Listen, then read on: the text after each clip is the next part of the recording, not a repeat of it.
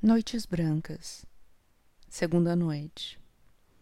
Muito bem, são e salvo, disse-me ela. A maneira de saudação e sorrindo, apertou-me as duas mãos. Já há duas horas que estou aqui. Não sabe o dia que passei. Imagino, imagino. Mas vamos ao que interessa. Por que julga você que eu vim? Em primeiro lugar, não vim para dizermos tolices, como ontem à noite. Não, ouça-me, devemos ser mais ajuizados. Pensei muito a sério sobre o caso. Mas por que havemos de ser mais ajuizados? Eu, pelo meu lado, estou disposto a isso. Simplesmente parece-me que nunca, em toda a minha vida, me lembrei de nada tão acertado como ontem à noite. Sério? Mas escute. Em primeiro lugar, peço-lhe que não me aperte a mão dessa maneira. E depois, participo-lhe que pensei muito a seu respeito. Deveras? Como? E qual foi o resultado? O resultado? Acabei por chegar à conclusão de que devíamos voltar os dois ao princípio.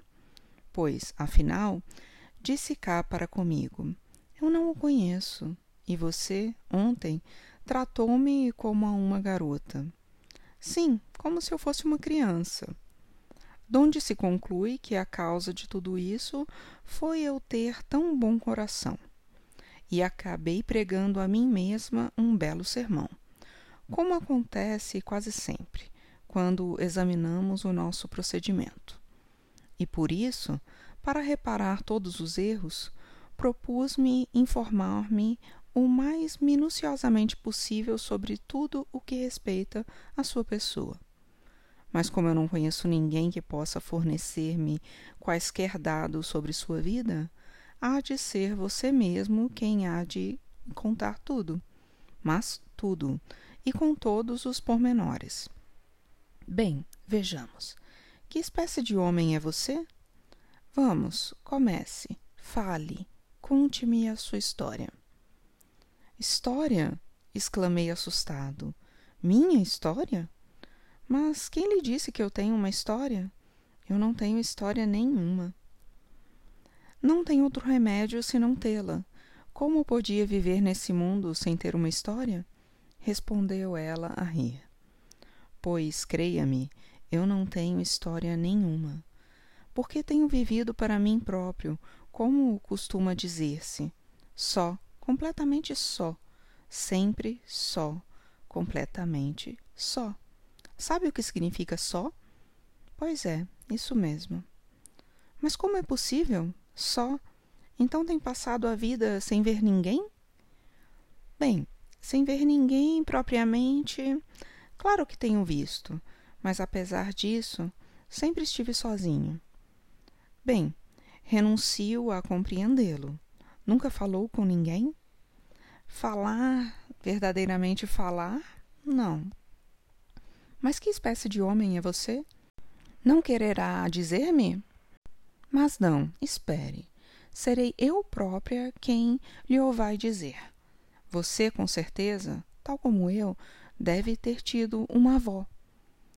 A minha avó é cega e não consente por nada deste mundo que eu me afaste um momento do seu lado, de maneira que já me esqueci quase de falar.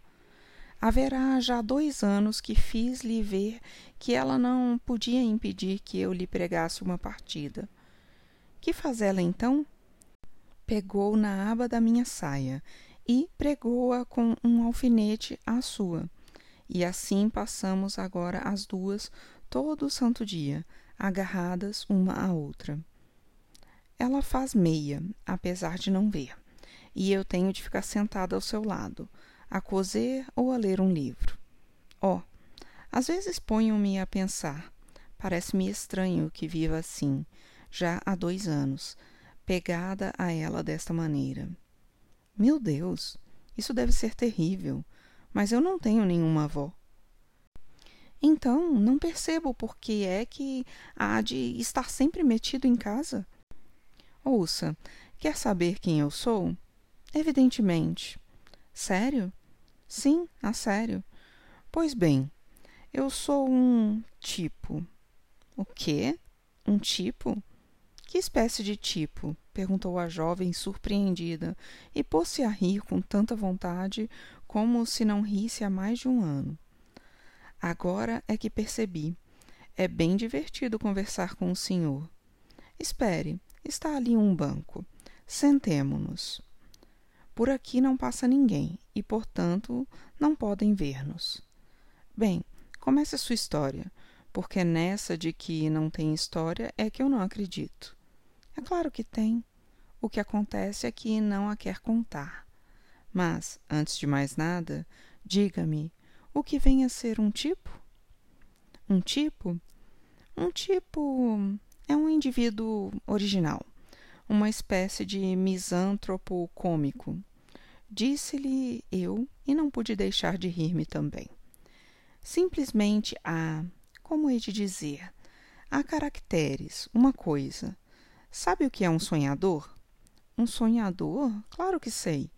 Eu própria sou uma sonhadora. Às vezes, quando estou sentada junto da minha avó, quantas coisas não penso eu? Quando começo a sonhar, os sonhos vão desenrolando por si próprios e já tenho chegado a sonhar que estou casada com um príncipe chinês.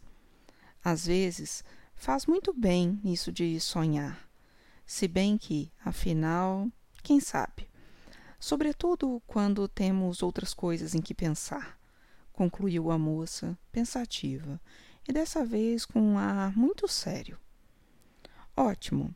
Se já alguma vez se casou com um príncipe chinês, então forçosamente há de compreender-me. Escute, mas dê-me licença. Não sei ainda como se chama. Ora, até que enfim. Sim, senhor. Realmente lembrou-me muito cedo de me perguntar. Meu Deus, não tinha me lembrado disso. Sentia-me tão feliz pois chamo-me Nastatchenka. Nastatchenka? Só Nastatchenka? Só. Acha que isso é pouco, criatura insaciável? Muito pouco. Oh, não, de maneira nenhuma. Pelo contrário, já é muito, mesmo muito, minha amiga. E desde a primeira noite se tenha tornado logo para mim Nastatchenka simplesmente. Também penso mesmo. Bem, e então, o que mais tem para me dizer? Pois escute, Nastatchenka, que vai ouvir uma história muito engraçada. Sentei-me ao seu lado, fiz uma cara de gravidade pedantesca e comecei, como se estivesse a ler uma conferência. Há, aqui em Petersburgo, certos recantos verdadeiramente estranhos, que a Nastatchenka talvez não conheça. Dir-se-ia que nunca neles bate o sol, que brilha para todos os peterburguenses, mas sim outro sol diferente, que foi criado só para eles, e que, dir-se-ia que brilha ali também de uma maneira diferente, com um fulgor que não existe em parte alguma deste mundo. Nesses cantos de que falo, Nastatchenka, parece que se agita outra vida, uma vida que não se assemelha de maneira alguma àquela que nos rodeia. Como só poderia existir em um reino distante de muitos milhares de léguas. Porém, jamais aqui entre nós e nesses nossos tempos tão graves, gravíssimos. Mas, precisamente, essa vida é apenas uma mistura de algo de puramente fantástico, de algo ideal fervoroso e, ao mesmo tempo, apesar disso, e infelizmente, querida Nastatchenka, de uma obscura rotina e de habitual monotonia, para não chamar-lhe vulgar, vulgar até ao desespero. Ufa! Mas que introdução essa? O que virá a seguir? Pois virá, Nadatchenka, Parece-me que nunca me cansaria de lhe chamar Nastatchenka. Virá a afirmação de que nesses recantos vivem homens estranhos. seres desses a que as pessoas chamam sonhadores. Um sonhador, para explicar mais concretamente, não é um homem, fique sabendo, mas uma criatura de sexo neutro. Geralmente, o sonhador costuma viver fora do mundo, num canto retirado, como se escondesse da luz do dia. E, uma vez instalado no seu esconderijo, vive e cresce nele tal como o caracol em sua concha. Ou pelo menos pode dizer-se que é parecido com esse animalejo singular, que é ambas as coisas, o animal e sua própria morada, e ao qual chamamos tartaruga. Mas que imagina? Por que será que ele ama tanto as suas quatro paredes? invariavelmente pintadas de verde claro, desbotadas, vergonhosamente sujas e denegridas pelo fumo?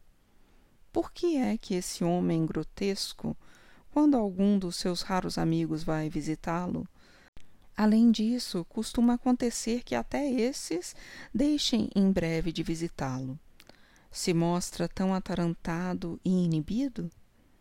É que ele tem todo o aspecto de alguém que cometeu um crime num lugar ermo, que fabrica moeda falsa ou faz poemas para enviá-los a alguma revista, acompanhados de uma carta em que participa que assassinou o autor dos versos. E que, por ter sido seu amigo, se considera no dever de publicar as obras do defunto. Porque não quererá dizer-mo Nastatchenka. Por que é que durante essas visitas a conversa nunca é muito prolongada? E por que é que dos lábios do amigo caído do céu, que noutras ocasiões está continuamente gracejando à custa do belo sexo ou de outros temas amenos, nesse momento em que vai visitar o sonhador, não pronuncia nenhuma só palavra graciosa? Por que será que este novo amigo há de sentir nessa sua primeira visita? Em geral, nunca passaram da primeira.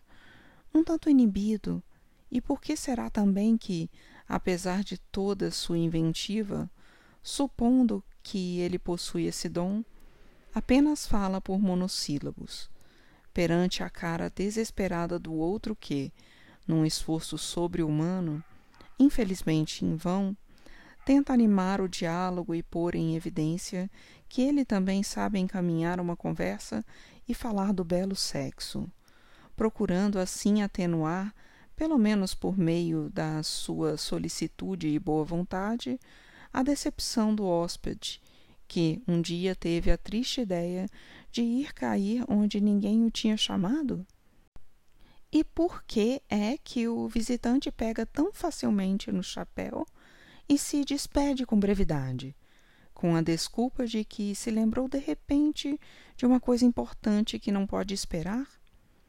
E por que se liberta tão rapidamente da sua mão da pressa calorosa da mão do outro que, com maior tristeza da alma, procura ainda reparar aquilo que já é irreparável? Por que será que o amigo que se retira, ainda mal fechou a porta atrás de si, desata logo a rir? E por que jura ele a si mesmo não tornar nunca mais a visitar aquele extravagante, ainda que no fundo não seja má pessoa? Por que não poderia sua fantasia, durante a visita, negar-lhe o pequeno prazer de comparar a expressão da cara daquele tipo invulgar com o focinho de um gatinho que, caído entre as mãos de garotos mal educados, que o atraíram com falsos carinhos. Sofre os maus tratos e, por fim, acaba por ir refugiar-se debaixo de uma cadeira num canto escuro, para depois, ali, lamber e relamber a pele lavar o maltratado focinho com as patas dianteiras e alisá-lo. Pôr-se, depois, a considerar com os olhos tristes a natureza das coisas e da vida, e até as migalhas de pão que uma criada compadecida lhe atira das sobras da mesa farta. Escute, interrompeu-me Nastatchenka, que durante todo esse tempo não tinha deixado de escutar-me com os olhos muito grandes e a boca entreaberta. Escute, não percebo nada de tudo isso, nem tampouco consigo explicar por que é que me faz essas perguntas tão esquisitas. A única coisa que compreendo é que você deve ter se encontrado em situações semelhantes, sem dúvida alguma. Evidentemente, respondi eu, muito sério. Bem, então, se tudo isso é verdade, continue, disse Nassatchenka. Agora quero saber como acaba a história. Deseja saber o que é que o nosso herói, ou para melhor dizer, eu, visto eu, isto é, a minha modesta pessoa, sou o herói da história.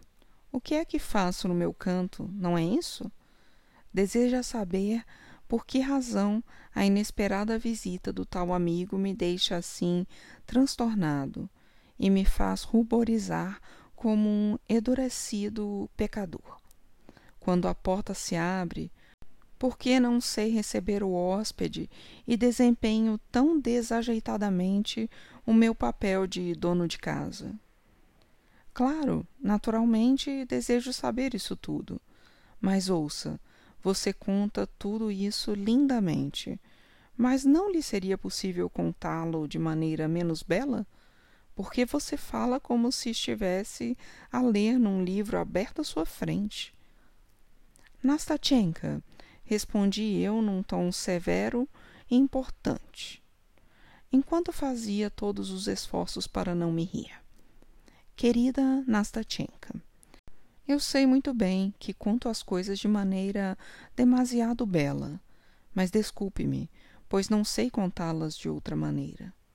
Agora, querida Nastatchenka, peço-lhe com aquele gênio do rei Salomão que esteve mil anos fechado numa pequena caixa selada com sete selos e afinal conseguiu romper todos?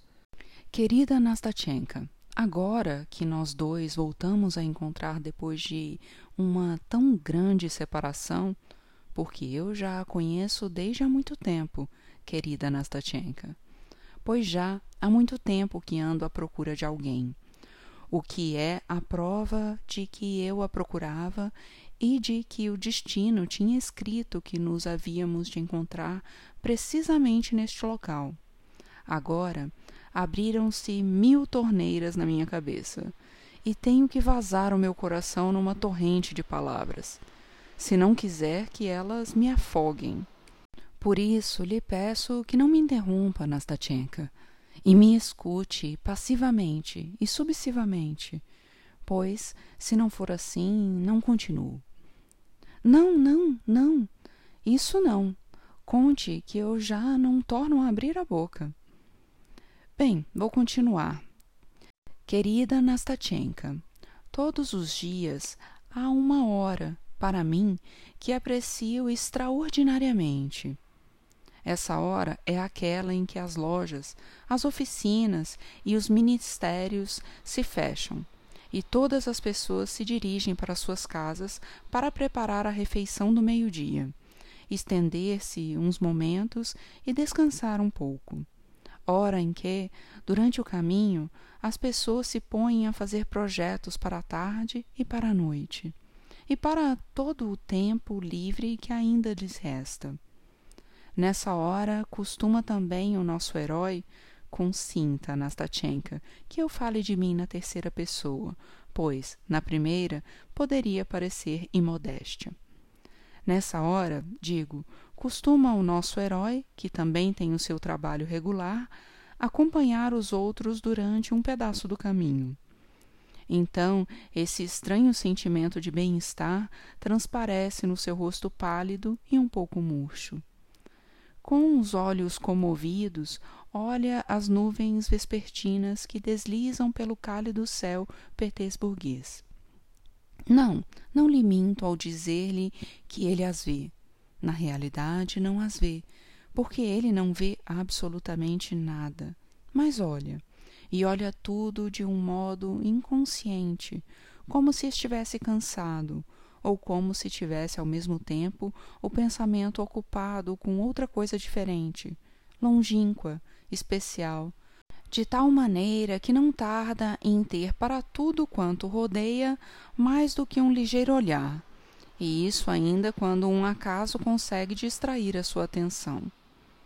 Sente-se quase feliz, pois deu já por terminada a sua tarefa até o dia seguinte.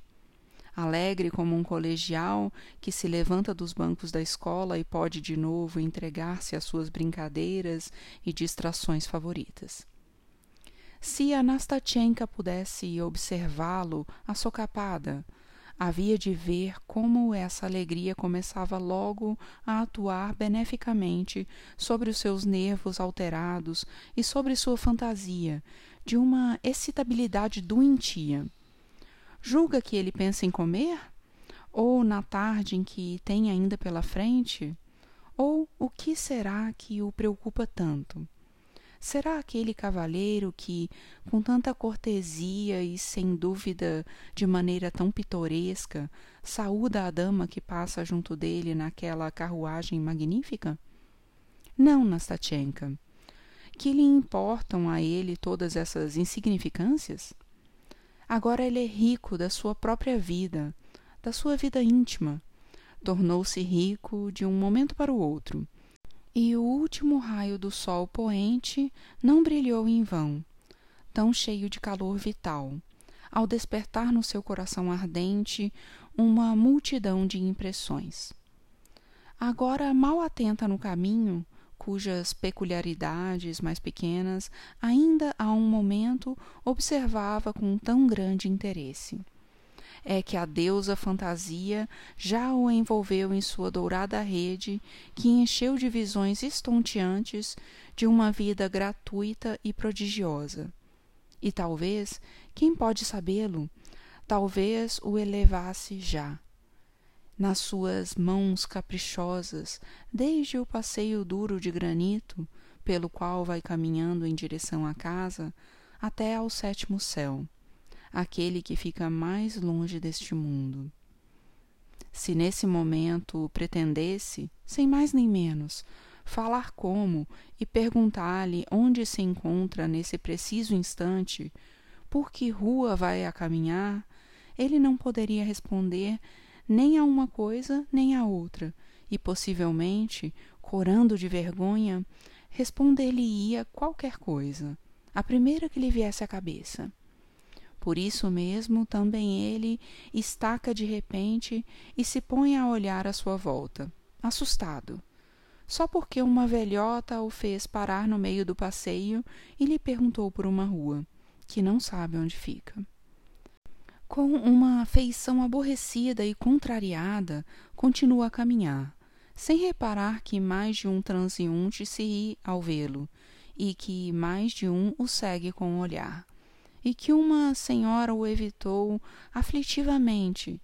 De repente se põe a rir com uma menina. Tão grotesca se lhe afiguram a cara e o riso aéreo, o gesticular das mãos o sonhador. Mas eis que já a mesma fantasia arrebatou nas suas asas travessas a velha, os transeuntes curiosos e os moços rústicos que buscam o descanso da tarde ali, no Fontanca. Suponhamos que o nosso herói se encontra neste momento junto do cais do canal. Tudo isso foi apanhado na rede caprichosa da fantasia, tal como a teia de aranha aprisiona as moscas. Com este despojo recém-conquistado, entra o extravagante em sua casa. Senta-se à mesa e come e depois de terminada a refeição, ainda não voltou completamente a si, até que a infalível matriona, mal-humorada e taciturna, vem-lhe trazer o cachimbo. Até esse momento, como disse, ainda não caiu completamente em si, e então repara com assombro que já comeu, sem ter sequer se dado por isso. É já escuro no seu quarto e ele tem a alma triste e vazia. À sua volta desvaneceu-se todo um império de sonhos. Secretamente, sem ruído, sem deixar provas, como só um sonho pode desvanecer-se. E ele nem sequer poderia contar aquilo que viu. Mas um obscuro sentimento começa a agitar-se no seu coração. Pouco a pouco lhe vai infundindo um novo anseio, afagando sedutora sua fantasia, e sem querer, aí à sua frente uma nova cavalgada de visões. Reina o silêncio no pequeno quarto. A solidão e o ócio acariciam a sua imaginação que, suavemente, começa a esquentar-se.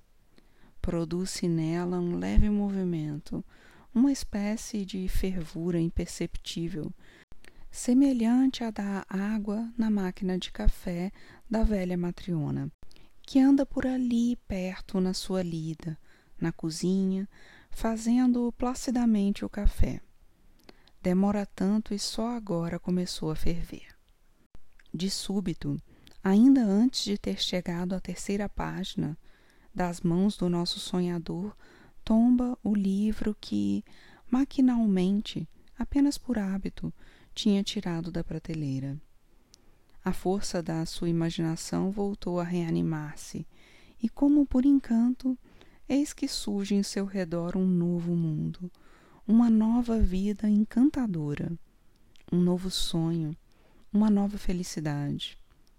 Novo, requintado e doce veneno. Oh, que lhe interessa a ele essa vida real? Segundo a sua limitada maneira de ver, nós, os outros, ó oh, Nastatchenka, levamos uma vida lenta, monótona e vazia. Segundo ele pensa, estamos todos descontentes com a nossa sorte e atormentados pela existência. E de fato é verdade. Há de reparar como entre nós, os que não somos sonhadores, ao primeiro olhar tudo parece frio, árido e hostil, como se tudo fosse mal e inimigo. Coitados, pensa o meu sonhador.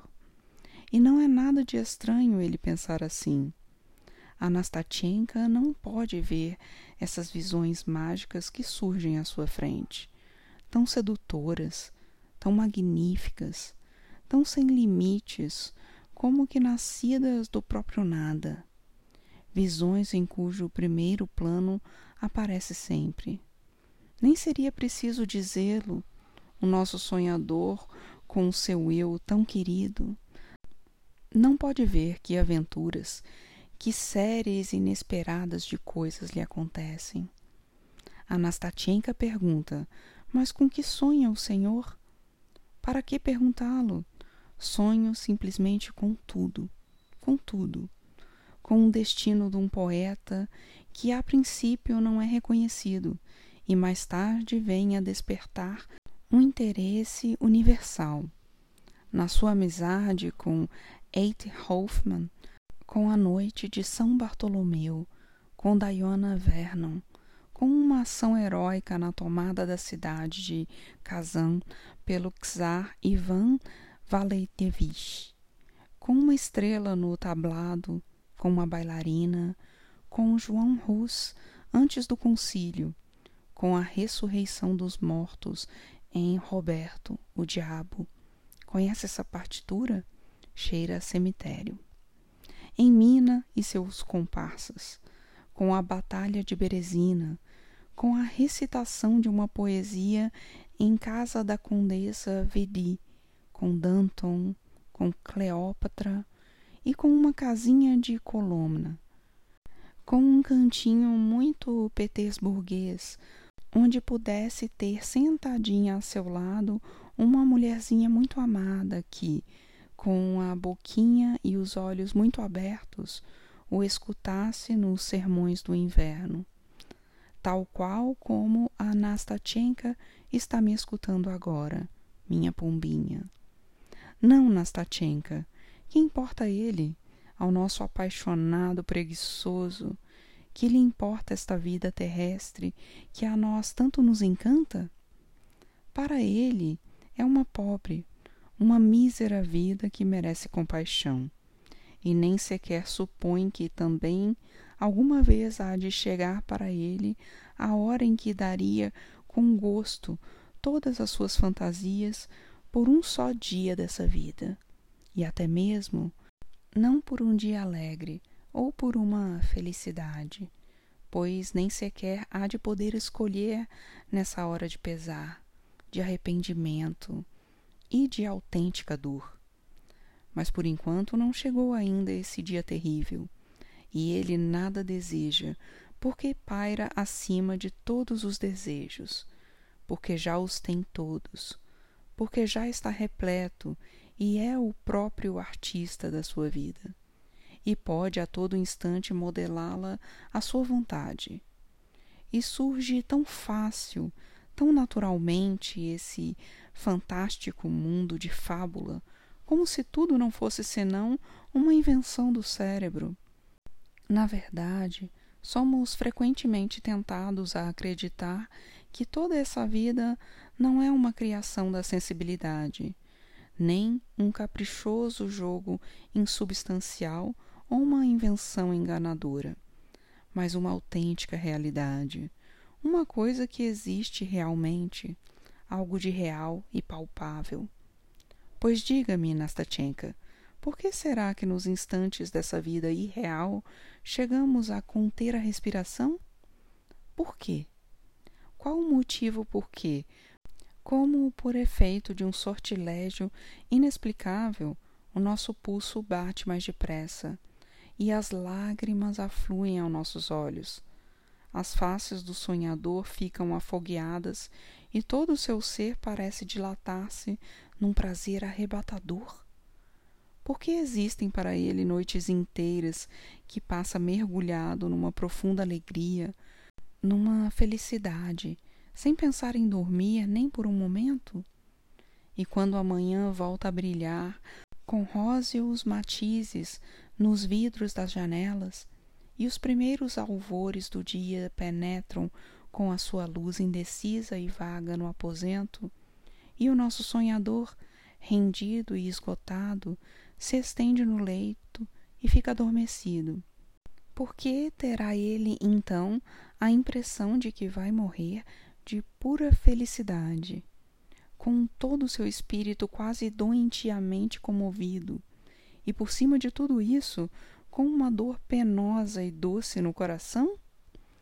Sim, Nastatchenka, é assim que nós nos iludimos, e como estranhos, julgamos involuntariamente que uma paixão verdadeira, física, comove a nossa alma e voluntariamente acreditamos que nos nossos sonhos incorpóreos há qualquer coisa de vivo e de palpável.